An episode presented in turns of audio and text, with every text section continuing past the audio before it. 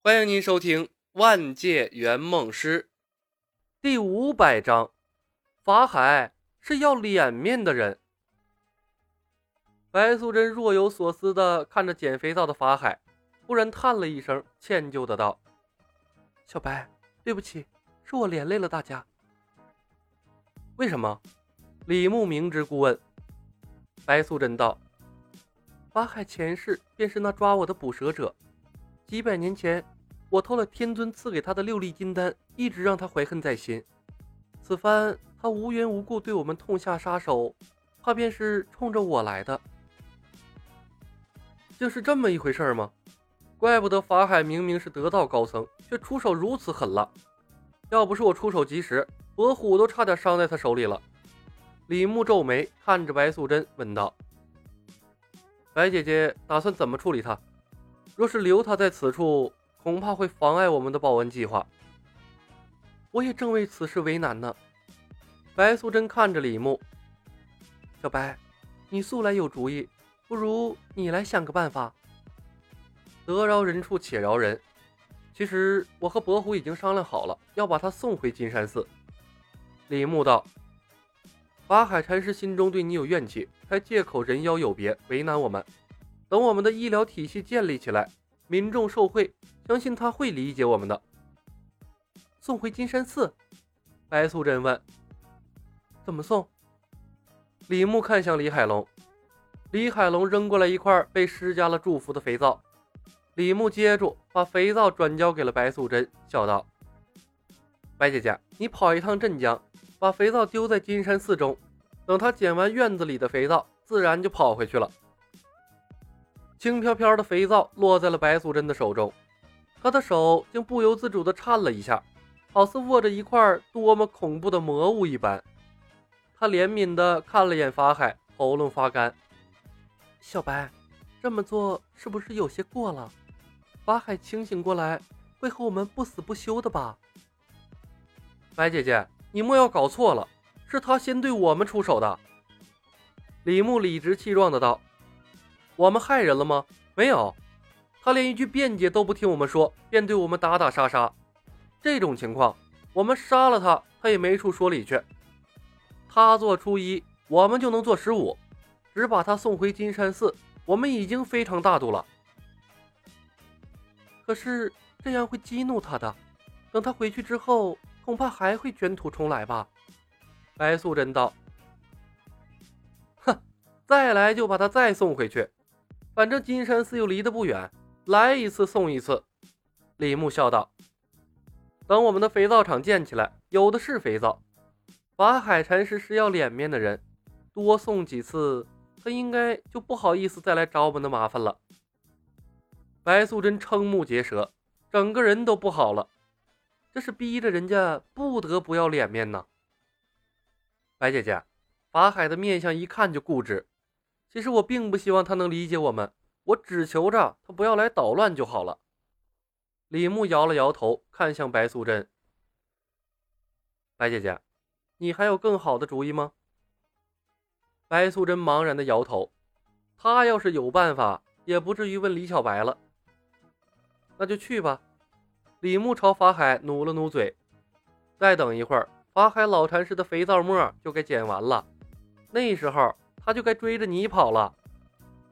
白素贞猛地一哆嗦，转身就要飞走，可晃了一下，又停了下来，看向了李海龙。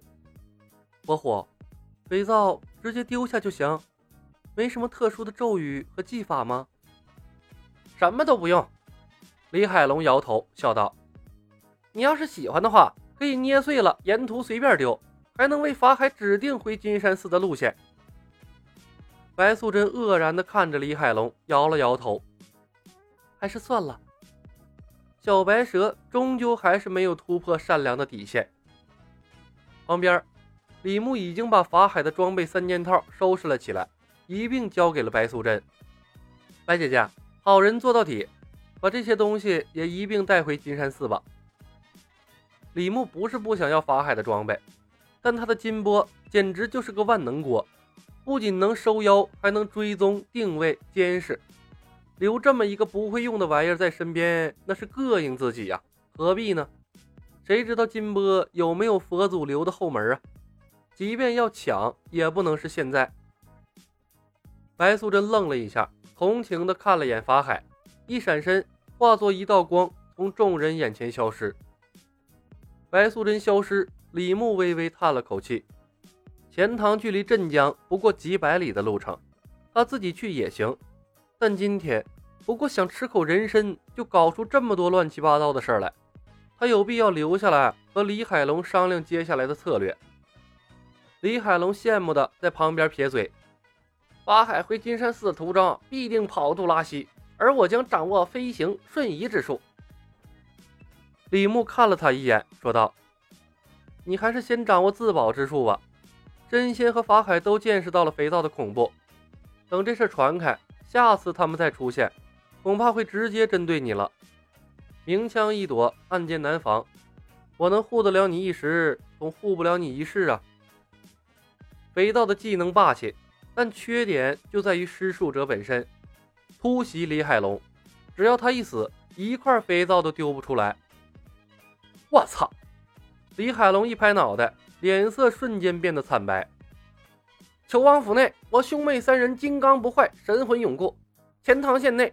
修道者、妖魔鬼怪一旦进入，必定法力全失，沦为凡人。我乃十世善人转世，遇难成祥，逢凶化吉。我乃此方世界天命主角，神佛庇佑，鬼神亦庇。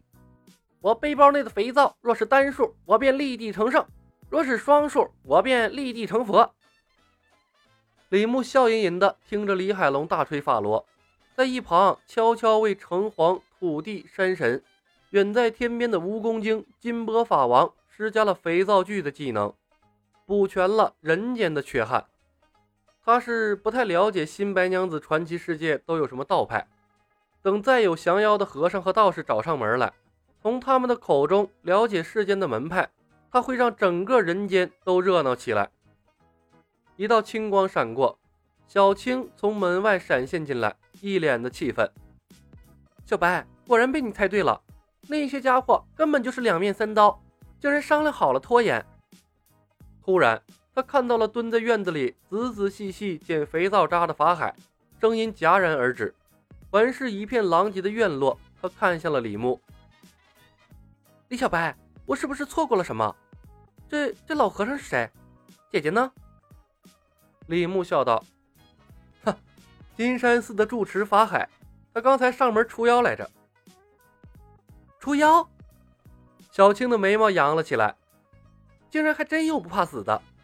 小白，我们的名声果然不够响亮啊，怪不得那些富户不肯交钱呢。青姑娘，别纠结除妖的问题了，我这有件事儿要你帮忙。